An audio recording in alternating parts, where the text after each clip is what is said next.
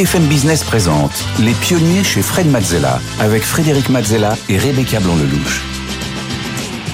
Au sommaire des pionniers cette semaine, on commence avec le tête-à-tête, une pionnière de la permaculture. Après un début de carrière de basketteuse et de juriste, elle euh, se dirige vers euh, l'agriculture. Elle crée euh, la ferme du Bec et Loin et se bat pour une agriculture responsable et naturelle. Nous aurons le plaisir d'accueillir Perrine Bulgheroni.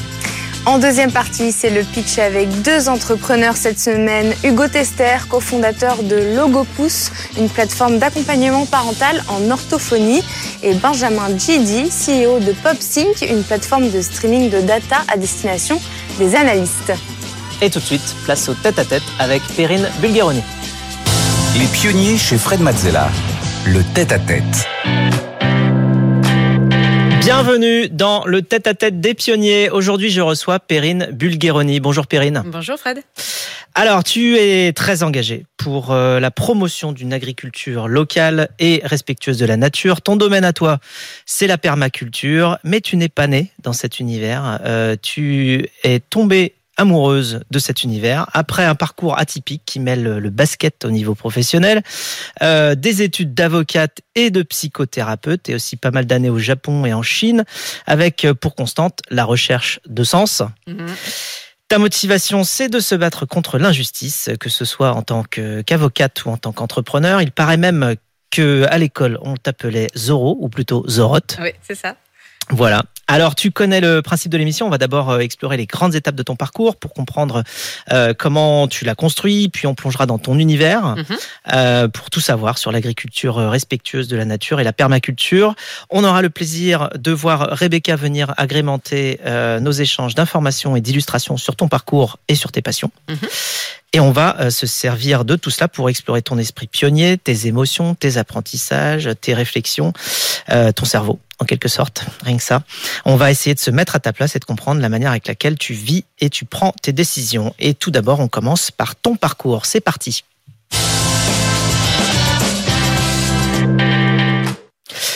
Alors, une jeunesse euh, assez sportive. Euh, Dans ton enfance, tu as grandi à Arras. Oui. Voilà, tu y as fait l'entièreté de ta scolarité. Mhm. Euh, tu étais quel genre d'enfant? Hum, plutôt hyperactive, assez sportive. euh, J'aimais me balader avec mon chien. euh, voilà, j'avais déjà pas mal de rêves, pas mal d'envies, pas mal d'ambitions. euh. donc euh, une enfant un peu atypique, mais euh, plutôt bien inscrite dans son environnement, bien bien Au intégrée. potentiel ou comme tout le monde? Ah oui, oui, j'ai été détectée assez tôt. À l'époque, c'était pas, c'était pas banal, mais euh, à l'âge de 4 ans, j'ai été détectée euh, HPI. On dit ça aujourd'hui. Aujourd'hui, on sait. À l'époque, on disait euh, surdoué, ce qui est pas très joli. Mais euh, voilà, ça veut dire qu'on était des enfants atypiques, qui avions des facilités euh, dans certaines matières. Et puis moi, il fallait me tenir hein, en classe. Quand j'avais fini ce que les maîtresses donnaient à faire, on m'envoyait faire le, le tour de la cour de récré en courant parce que j'avais un peu d'énergie à dépenser. Donc ils se sont assez vite posé des questions. Alors, tu as fait beaucoup de sport euh, et tu étais fan de Michael Jordan. Ah oui, ah oui. Ah oui. non seulement pour son jeu, mais aussi pour les valeurs, les valeurs de travail dans lesquelles je me retrouve beaucoup. Je suis, je suis du Pas-de-Calais, donc dans, dans le Nord, on a quand même cette valeur fortement chevillée au corps. Et chez Jordan, on retrouve tout ça en fait, Euh, cette envie de bien faire, d'aller jusqu'au bout, d'être performant, mais avec des valeurs très très fortes. Ah Oui, et, euh, et, et donc à 17 ans, tu pars euh, pour des études de droit. Mhm. Alors que tu étais plus basket. Bah, Mais- j'allais pas faire des études de basket. Hein. Ah. Il fallait bien faire quelque chose. Jordan, il a fait sa carrière dedans. Donc, Oui, euh, qu'est-ce qui t'a euh, motivé à aller faire des études de Écoute, j'avais pas vraiment de motivation. Et euh, je savais pas trop quoi faire. Mon père m'a dit, bah, écoute, fais du droit. Ça mène à tout. La preuve, puisque je suis agricultrice euh, aujourd'hui. Oui, bon. ça mène vraiment à tout. Très bien. Mais voilà, donc c'était euh, c'était un raccourci entre ma curiosité de- envers tout ce qui se passait dans le monde, une réflexion plutôt analytique déjà qui, qui, qui était là, et, euh, et une envie sans doute de lutter contre les injustices. Et Rebecca va nous raconter la suite. Bonjour Rebecca. Bonjour. Vous avez donc euh, commencé euh, le basket euh, à 6 ans pour arrêter près de 30 ans plus tard après avoir joué en National 2. Devenir sportif de haut niveau vous a donc beaucoup appris sur le corps, sur l'alimentation, sur la santé, un centre d'intérêt que vous avez pu approfondir pendant les cinq années que vous avez passées euh, au Japon et en Chine. Et c'est là où vous avez découvert l'art du massage et de la méditation. Après un DEA en droit du développement, vous avez travaillé comme juriste international, mhm. responsable du service juridique d'une importante entreprise en Asie, tout en travaillant bénévolement pour le Haut Commissariat aux réfugiés. Et c'est à 30 ans que vous avez totalement euh, changé de voie, où vous avez commencé des études de psychothérapeute, psychologie, sophrologie, massage du monde, psychogénéalogie, maternité-enfance. Vous avez exercé euh, pendant plusieurs années, en particulier euh, faisant des formations de relaxation en milieu scolaire. Et en 2003, avec votre mari Charles, vous avez créé la ferme biologique du Bec et Loin. La ferme s'est développée au fil des années pour devenir l'un des premiers lieux en production maraîchère en Europe, dessiné selon les concepts de la permaculture. Et cette découverte de la permaculture a été euh, une révélation pour vous, puisque euh, euh, depuis vous y êtes entièrement consacré, ce qui vous a valu la nomination à l'ordre de chevalerie de l'ordre national du mérite. Bien renseigné, hein? Ah oui, bah, écoute, on a, travaillé euh, en amont tout cela. Et alors, euh, quand même un, point qui m'intéresse, alors que tu es étudiante en droit, tu fais mhm. ta thèse, tu pars au Japon. Qu'est-ce qui s'est passé? Bah, Tu sais, j'ai toujours été une personne de terrain, donc euh, j'avais déjà fait un DEA pour. à l'époque, ça s'appelait DEA. Aujourd'hui, ce sera un master 2. C'était beaucoup de théorie. J'enchaînais avec un début de thèse. Moi, j'avais désespérément besoin d'action, de terrain. Et puis, je faisais du droit international et on n'étudiait même pas l'anglais, si tu veux. Donc je me suis dit, c'est pas possible, je peux pas être hors sol à ce point.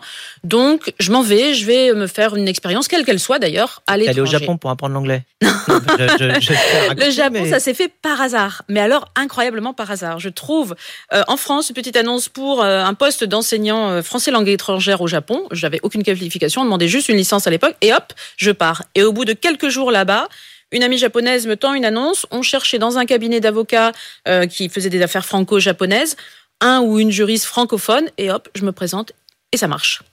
Et là, tu restes plus de trois ans. Je reste plus de trois ans, oui, parce que c'était une magnifique expérience. J'ai beaucoup aimé ce pays. Euh, j'ai beaucoup aimé ce début de carrière qui était euh, très intéressant, très challengeant. Pour, pour moi, le droit, c'était quand même quelque chose qui intellectuellement me satisfaisait. Je trouvais pas trop de sens, mais intellectuellement, euh, le challenge me plaisait. Du coup, tu comparais un petit peu le droit français, le droit japonais Non, c'était plutôt du business pour le coup, si tu veux, des négociations de contrats entre une entreprise française, une entreprise japonaise, une entreprise japonaise qui voulait s'installer en France.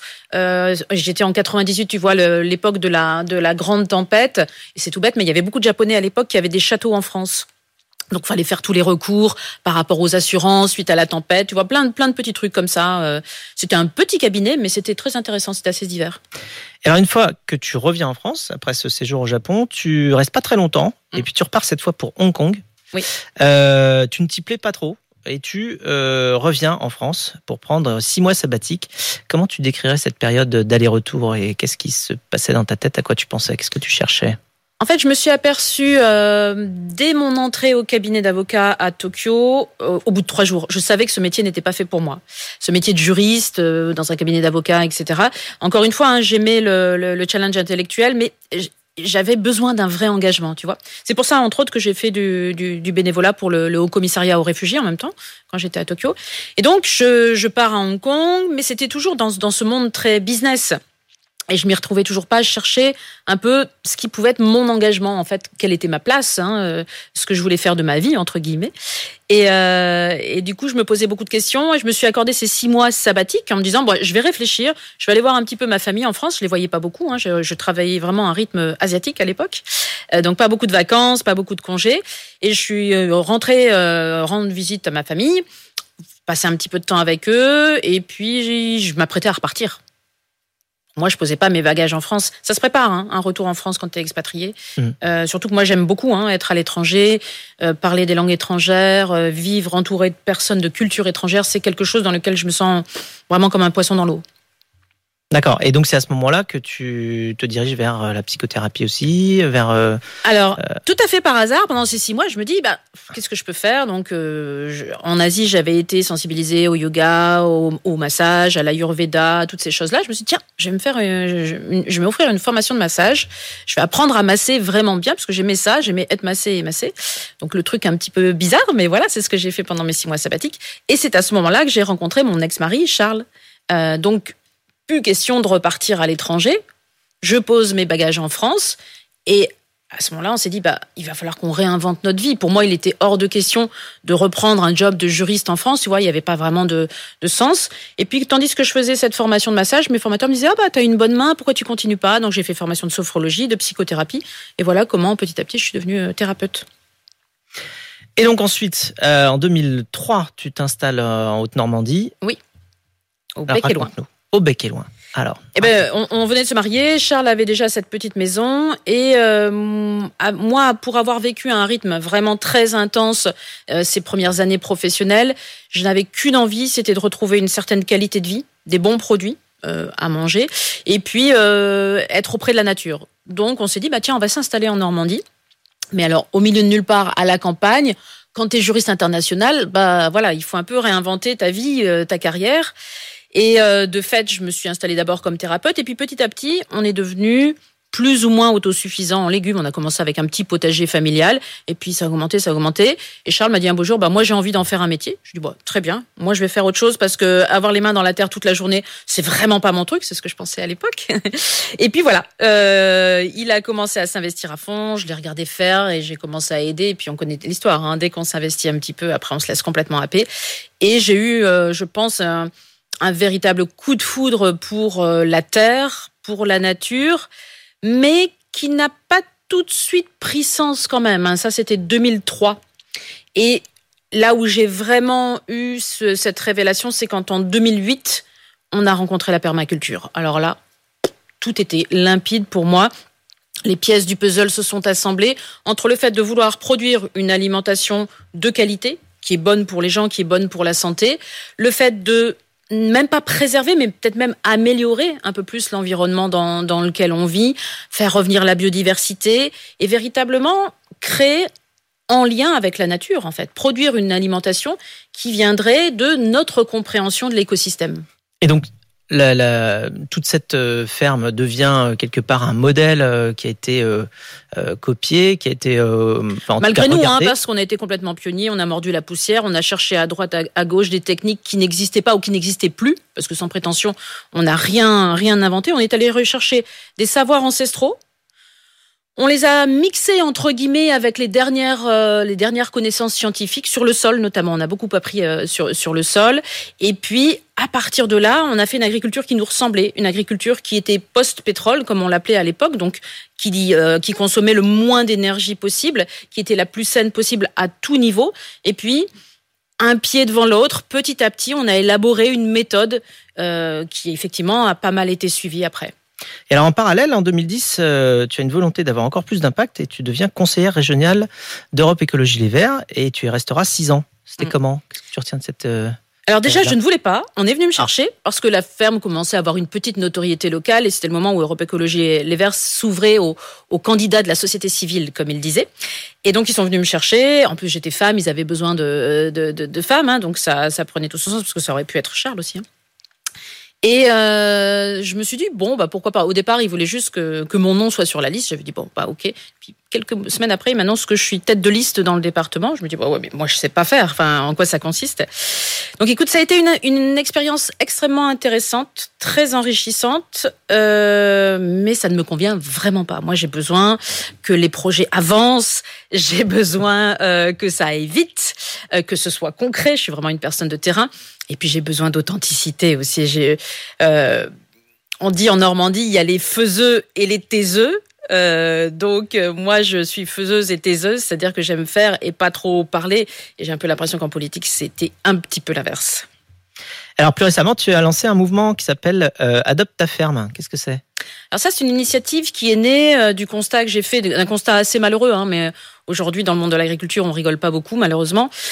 Donc ce constat qui était de se dire, il y a véritablement un énorme fossé qui s'est créé dans notre société entre déjà le monde rural et le monde urbain, et encore plus avant, entre les agriculteurs et on va dire euh, les gens normaux de la société civile. Je pense qu'il y a une incompréhension parce que les uns les autres ne savent pas très bien en quoi consiste le métier de l'un ou de l'autre. Tu vois, euh, pendant le confinement, on a applaudi les éboueurs, euh, les, les, les, infirmiers, bien sûr, les gens qui travaillaient dans les hôpitaux par définition, mais les agriculteurs, on les a un peu oubliés. C'est comme si c'était normal de toute façon qu'eux continuent à travailler. Et il y a un manque de reconnaissance de ce métier-là, je pense, par ignorance. Donc mon idée, c'est de créer des ponts entre des groupes de personnes qui ne se parlent pas parce que elles ne se connaissent pas et puis elles sont souvent éloignées géographiquement. Et l'agriculture a aujourd'hui terriblement besoin d'aide pas d'une aide financière seulement, mais d'une aide, une espèce de, de reconnaissance, parce qu'on a beaucoup parlé d'agri-bashing mais ça, c'était un petit peu une excuse qui a été utilisée pour dire que les agriculteurs, certains agriculteurs travaillent mal, mettent des pesticides, ce qui est, ce qui est vrai. Hein. Mais globalement, les Français aiment les agriculteurs, sauf qu'ils ne les connaissent pas. Donc je me dis, si on dit à chaque entreprise sur le territoire d'adopter sa ferme, entre guillemets, c'est plus un parrainage en fait mmh. hein, dont il s'agit, eh bien, on crée du lien alors le lien, il peut se concrétiser en faisant en sorte que les salariés de l'entreprise aillent acheter des paniers de légumes euh, au maraîcher d'à côté. Ça peut être ça, mais c'est pas juste ça parce que ça existe déjà ce, ce type d'initiative. L'idée, c'est véritablement que ces êtres humains apprennent à se connaître. Bon, pourquoi pas emmener le conseil d'administration de l'entreprise euh, en, réunion à la ferme ou en team building euh, dans les champs. À la réunion de Comex euh, dans la ferme. Ce sera pas en costume pour cette fois, mais c'est pas grave. En costume avec des bottes, peut-être. Voilà. salissant quand même. Alors maintenant qu'on a une bonne vision sur ton parcours, on va justement pouvoir rentrer dans les coulisses de tes passions. Tout de suite, séquence passion.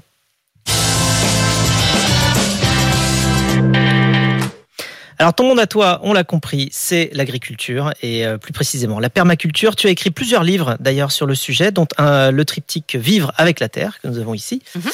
Euh, et euh, dans lequel tu expliques comment nourrir le monde de demain via une agriculture en accord avec la nature. Alors, ensemble, on va expliquer ce que c'est un petit peu la permaculture, enfin ce que nous, on en a compris, et quels sont les enjeux du secteur. Rebecca alors la, permaculture, c'est la contraction de permanente agriculture. Euh, née dans les années 80, elle est un art de vivre et de cultiver la terre, comme un retour à l'agriculture paysanne traditionnelle en réaction à la mondialisation.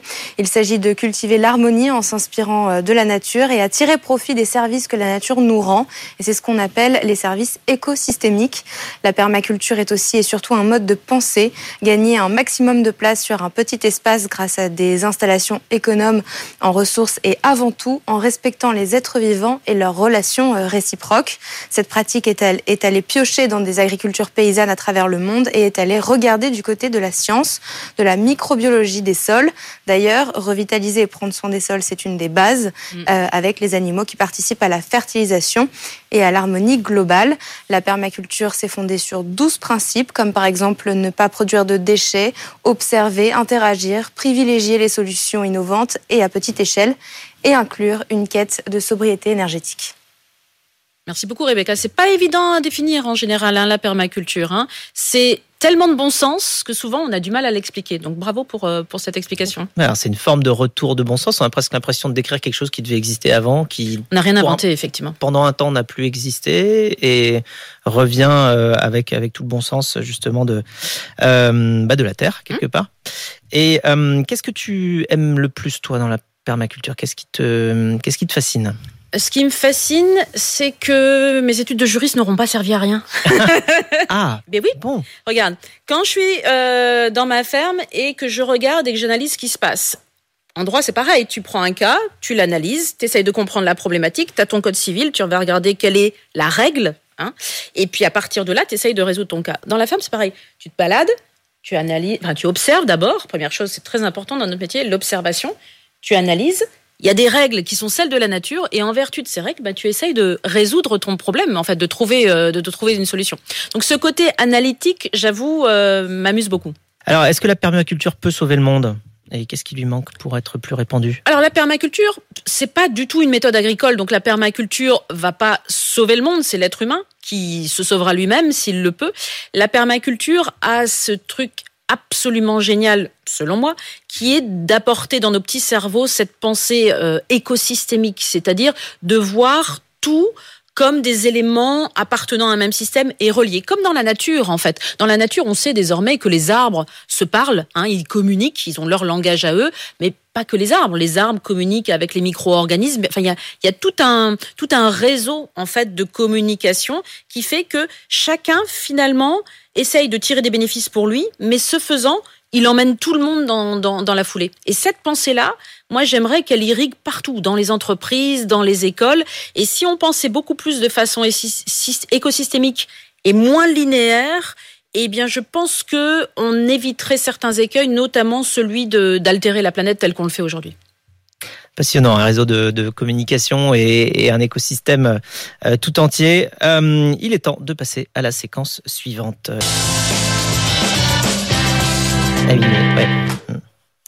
Rebecca est de retour pour euh, nous parler euh, de tes derniers projets en cours. Rebecca. Et on commence avec La foi, la fourche et la fourchette. C'est votre nouveau livre qui sortira à la fin du mois d'octobre. Il s'agit d'un recueil de recettes du monastère de Solan. C'est un monastère orthodoxe qui converge foi chrétienne et engagement écologique euh, que vous avez écrit avec Dorothée Perkins et en collaboration avec les sœurs du monastère. Par ailleurs, vous êtes en train de chercher une grosse exploitation, une grande ferme pour euh, y installer des, des agriculteurs en collectif, puisqu'aujourd'hui s'installer seul en agriculture est devenu très compliqué. Les jeunes rament, surtout ceux qui ne viennent pas du milieu à la base, et le but est de monter euh, un système en boucle fermée, euh, faire venir des gens dans le secteur euh, pour se stabiliser économiquement sur le long terme, puisque ça rassure les investisseurs. Il s'agira d'un projet pilote pour créer des coopératives de nouveaux genres pour développer ce modèle un peu partout. Tout à fait. on passe à la séquence suivante, la séquence Quizic. Alors, le Quizic, qu'est-ce que c'est? Eh bien, euh, c'est une. Je, te rappelle les règles. Euh, je te pose plein de questions. Donc ça, c'est la partie quiz. Et puis, euh, on écoute pendant ce temps-là une musique que tu aimes bien, mhm. c'est-à-dire la zik, d'où Quizic. C'est parti. Donc tu dois répondre en quelques secondes. tu fais des réponses courtes, ça va vite. T'es prête On lance le chrono. C'est parti. Quel stress. Alors, c'est quoi ton légume préféré? L'aubergine. Tu préfères élever des légumes ou élever des animaux les deux. Si tu étais un animal de la ferme, ce serait lequel hmm, Une chèvre. Quel est le légume le plus compliqué à cultiver La carotte. Quelle est la qualité à avoir pour être agriculteur ou agricultrice La persévérance et la passion. J'en ai dit deux, et il en fait qu'une. Pardon. Bon, on va dire la, persévérance passion.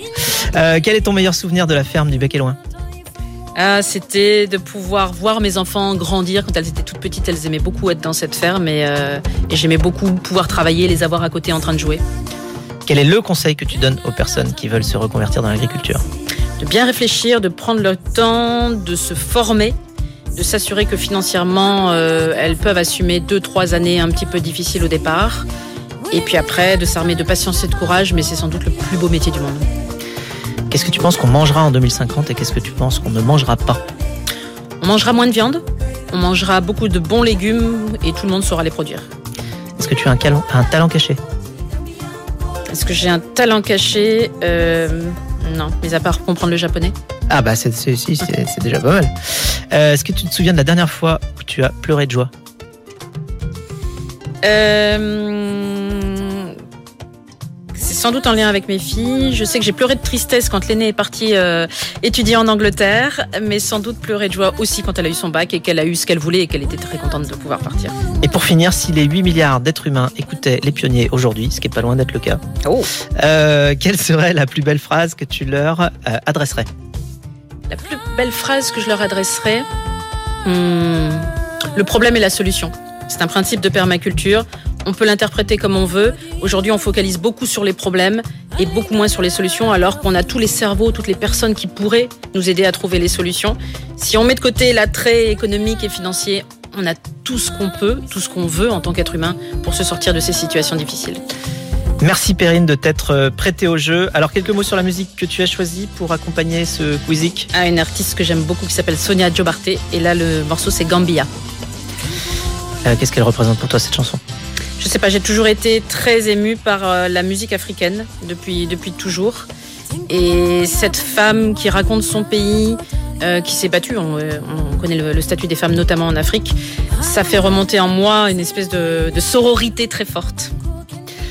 Merci beaucoup. C'est la fin de ce tête-à-tête des pionniers, Perrine. Euh, merci de nous avoir fait découvrir ton monde et tes pensées. Euh, merci de nous avoir euh, tous donné envie de vivre avec la Terre. Merci à toi, Fred.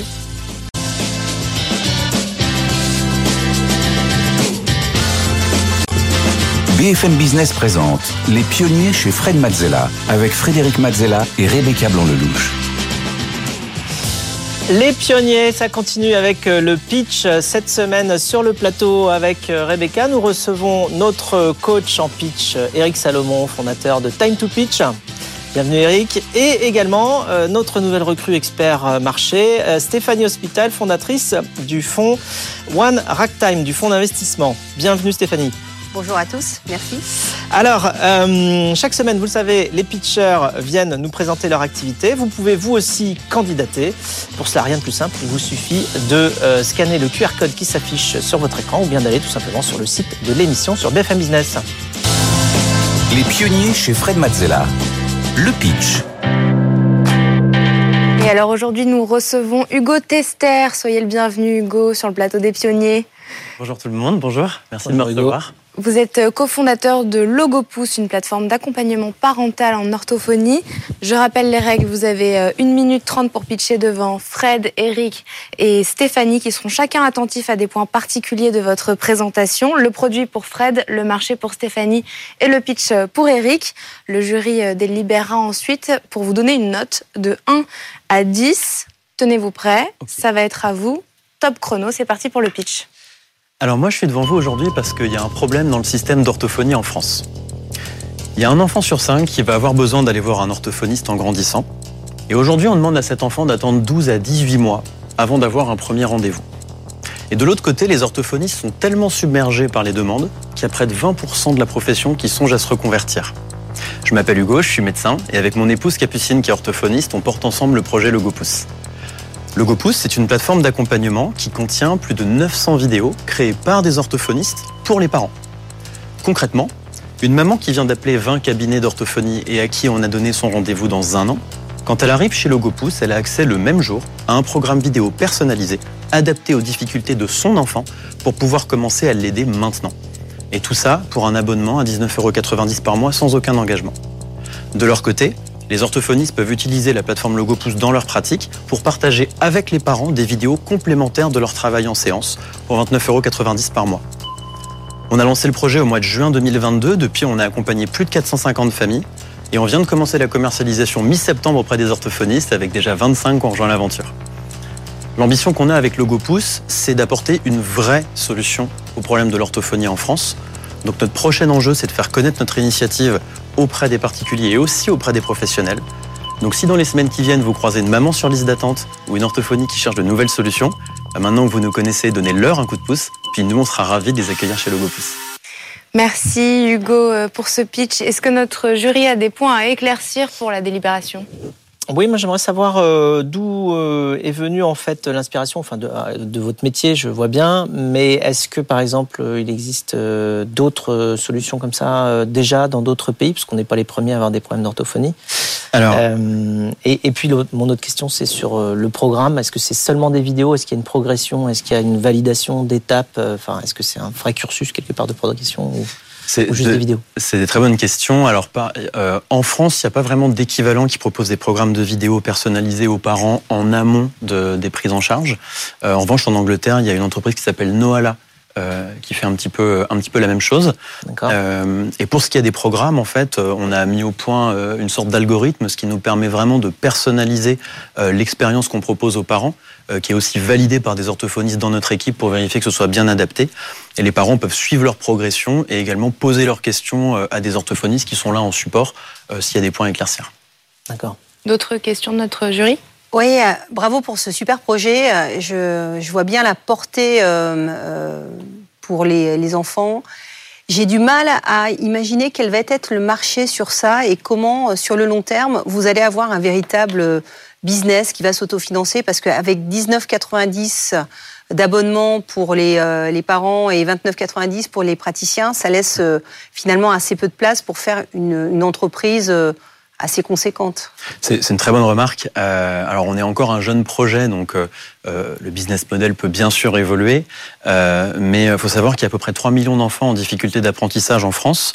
Ça, c'est sur la partie enfants. On prévoit également de proposer des contenus au niveau des aidants, notamment pour les populations adultes euh, atteintes de pathologies neurodégénératives, type maladie Alzheimer ou post-AVC, ce qui représente aussi entre 1,5 million et 2 millions de personnes. Euh, et après, bah, notre projet-là est transposable à toute la francophonie, ce qui ne concerne pas non plus la France exclusivement. Donc l'idée, c'est de pouvoir le diffuser aussi sur d'autres euh, sur d'autres territoires, mais pour l'instant en francophonie. Merci Hugo. Euh, c'est maintenant l'heure de laisser euh, notre jury délibérer pour, Merci à vous. Euh, pour vous noter. Merci. Merci.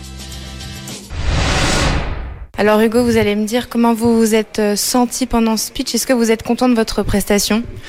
Bah plutôt content. Euh, je pense que ça s'est globalement bien passé. J'ai réussi à faire transmettre un petit peu ce que je voulais sur le sens du projet et puis euh, la problématique qu'on essayait d'adresser.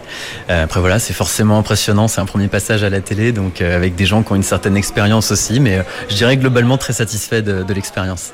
Donc aucun regret, aucun moment où vous avez douté? Franchement, non. Après, c'est très court, donc on n'a pas vraiment le temps de douter. Euh, J'ai l'impression que le message a été passé sur, euh, sur le principe de ce projet-là qui nous anime et c'était un peu l'objectif principal.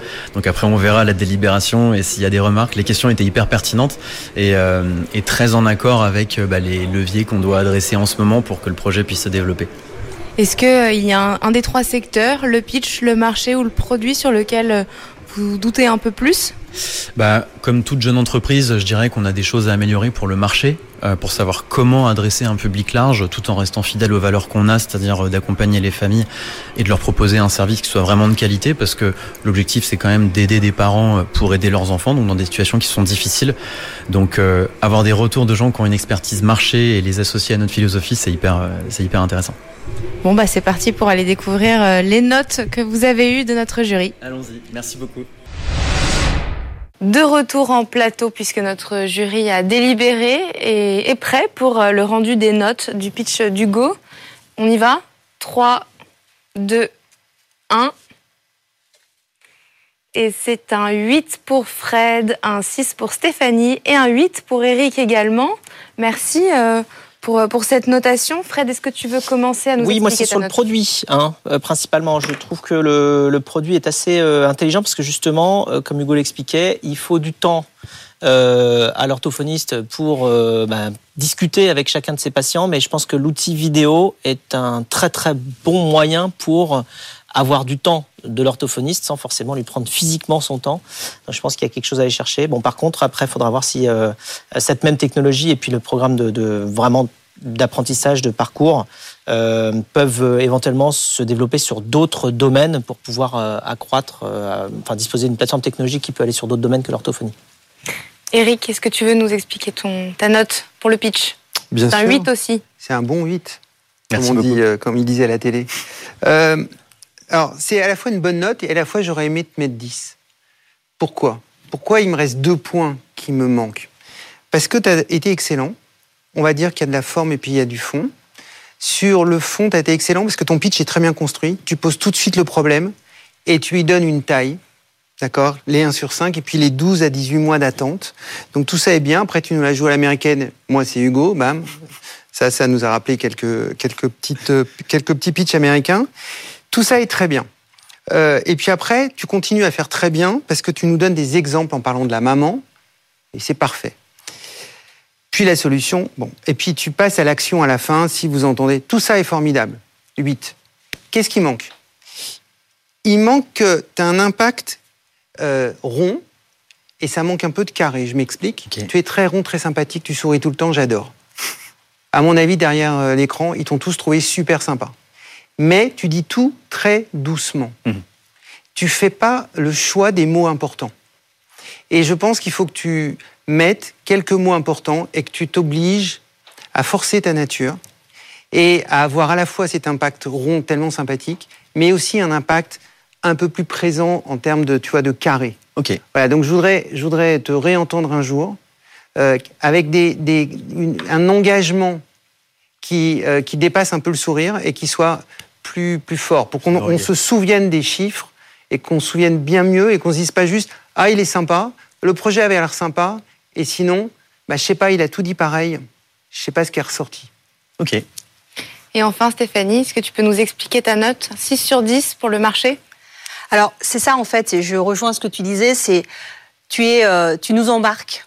Euh, on a envie de croire dans le projet. Je trouve que l'intention est, très belle. Mais en même temps, quand j'écoute, je me dis pas, euh, bah, c'est quoi déjà la taille du marché euh, qu'est-ce qu'on va pouvoir faire un jour comme société? Je me dis, mais c'est super, mais c'est peut-être plus du caritatif que véritablement une activité qui peut devenir demain très très amplifiée par sa taille et donc avoir encore plus d'impact. Donc en fait, moi, il me manque tout ce côté modèle d'affaires, je, chiffre de marché, concurrence, t'en as pas, mais justement, c'est une énorme opportunité pour toi. Donc en fait, tu as plein d'éléments sur lesquels tu pourrais démontrer qu'il y a une, un véritable business à faire, euh, mais tu le fais pas. Et moi, bien évidemment, avec ma casquette de fonds d'investissement One Ragtime, quand je regarde un projet, je me dis toujours, est-ce que ça peut devenir un, un projet qui va faire un milliard un jour de valorisation Euh, Donc, euh, et je regarde le projet au départ, je me dis, le fondateur, il est top, l'idée, elle est superbe, le produit a l'air bien exécuté, mais ça restera un tout petit marché. Merci, cher euh, jury, pour vos retours et merci d'être venu, Hugo. Bravo. Bah, merci à vous tous. Merci, Merci, beaucoup. C'était un honneur. Il est temps Merci. d'accueillir notre deuxième pitcher, Benjamin Gidi. Bienvenue.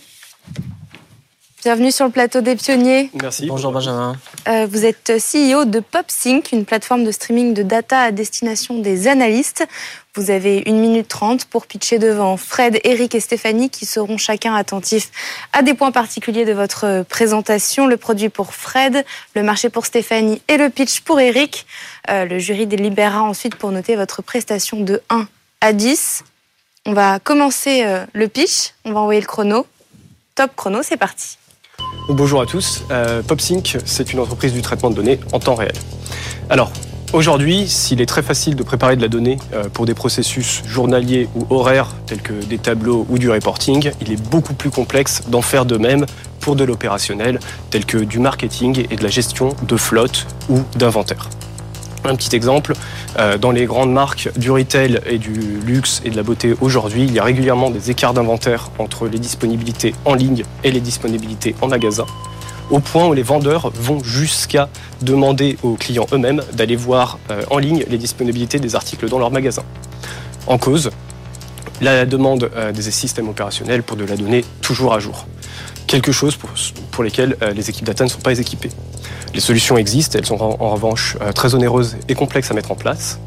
Et euh, avec PopSync, c'est à la portée de tous. PopSync, ça permet de capturer et de traiter la donnée de manière dynamique. Le résultat, une donnée toujours à jour et, des processus qui du coup sont automatiquement updatés. Le PopSync, c'est le résultat de beaucoup de travail et euh, ce sera live ce mercredi 11 octobre. euh, Merci, Merci. beaucoup, Benjamin, pour le pitch euh, un peu plus court que les autres.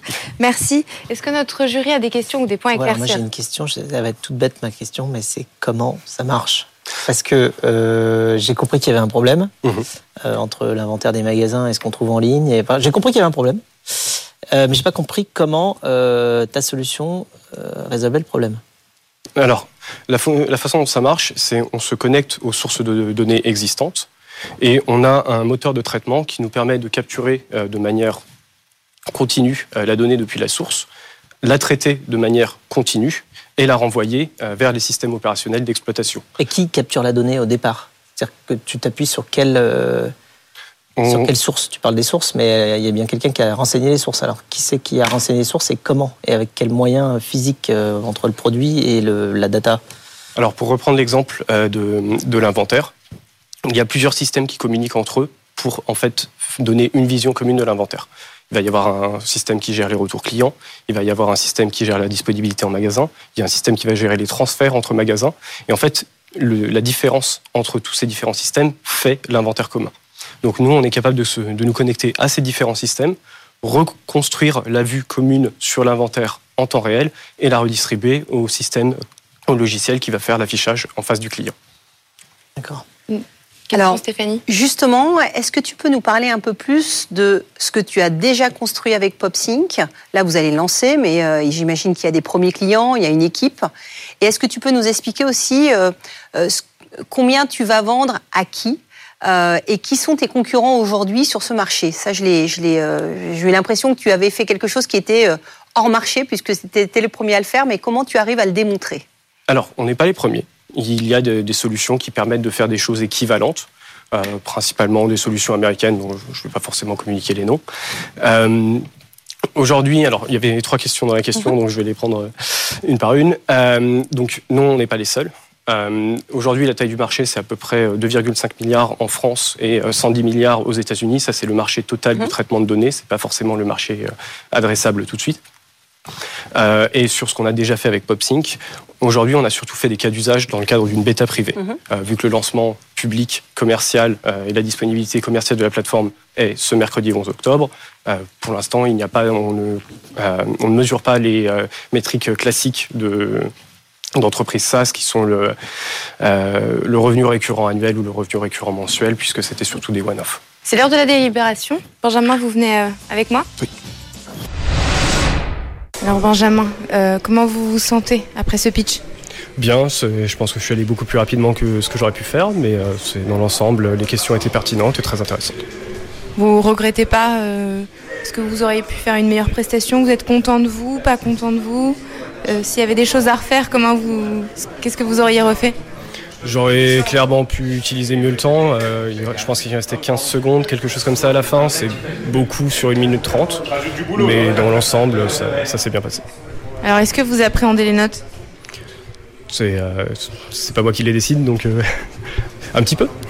Est-ce qu'il y a un, des trois secteurs qui vous fait plus peur, un des trois secteurs dans lequel vous vous sentez plus à l'aise? Je pense qu'il y a un gros challenge sur le produit. C'est quand même un produit très technologique. Euh, c'est un pitch d'un minute 30 pour expliquer quelque chose d'assez complexe. Euh, donc euh, oui, il y a un gros challenge de ce côté-là. Bon bah c'est parti pour aller découvrir les notes.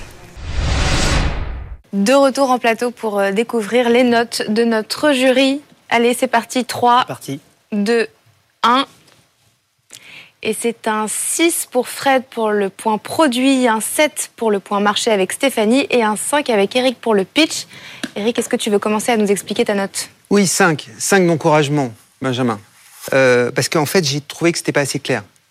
Euh, alors, il y a un premier sujet. Tu sais, il y a toujours le fond et la forme. On va commencer par la forme parce que ça a vraiment euh, pêché. Et c'est pour ça qu'on n'a peut-être pas assez entendu le fond. C'était tout trop vite.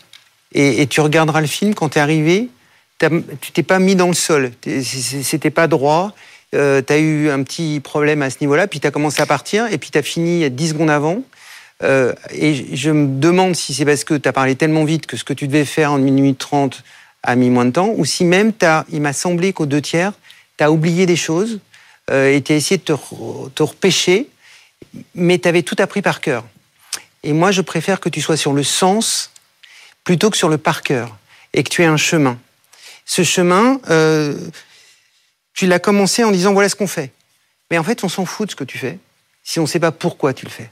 Et donc, j'aurais nettement préféré que tu commences par la problématique que vivent tes clients. Et au lieu d'aller un peu à droite et à gauche, que tu en prennes une et que tu sois beaucoup plus clair, parce que là, tu as eu quelques cas d'usage et ça restait beaucoup trop abstrait. Donc, on a eu du mal. On savait à peu près le marché, de loin, mais on a eu du mal à comprendre ce que tu faisais.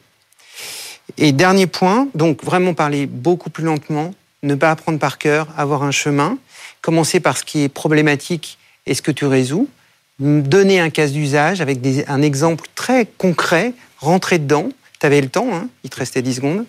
Et puis, dernier point, finir par un point d'exclamation. Là, je sais même plus ce que tu as dit en dernier.